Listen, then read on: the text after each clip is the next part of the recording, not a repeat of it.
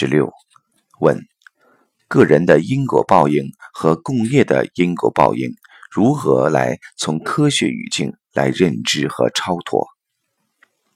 答：其实我们的共业就是所谓我们的集体潜意识，就是我们的公共认知，也就是所谓的公知。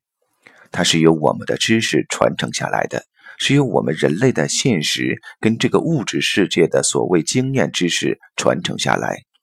比如，我们把眼前的这个物体叫桌子的时候，实际上这个桌子是人给它的定义。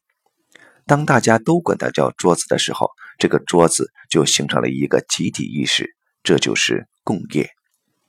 这个业报和因果报应有一点点不一样。业报它是一个纵向认知，是投影源和投影的关系；而因果报应是一个横向的能量关系，它是对等能量的对应关系，也就是作用力和反作用力的关系。你有什么样的认知，就会投影出什么样世界的像，这是业。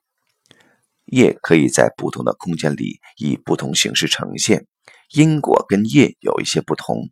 它跟你的一个行为相对应，是两个对立的行为或对立的事物的呈现。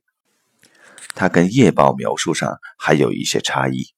这个业是哪儿来的呢？是对念的执着。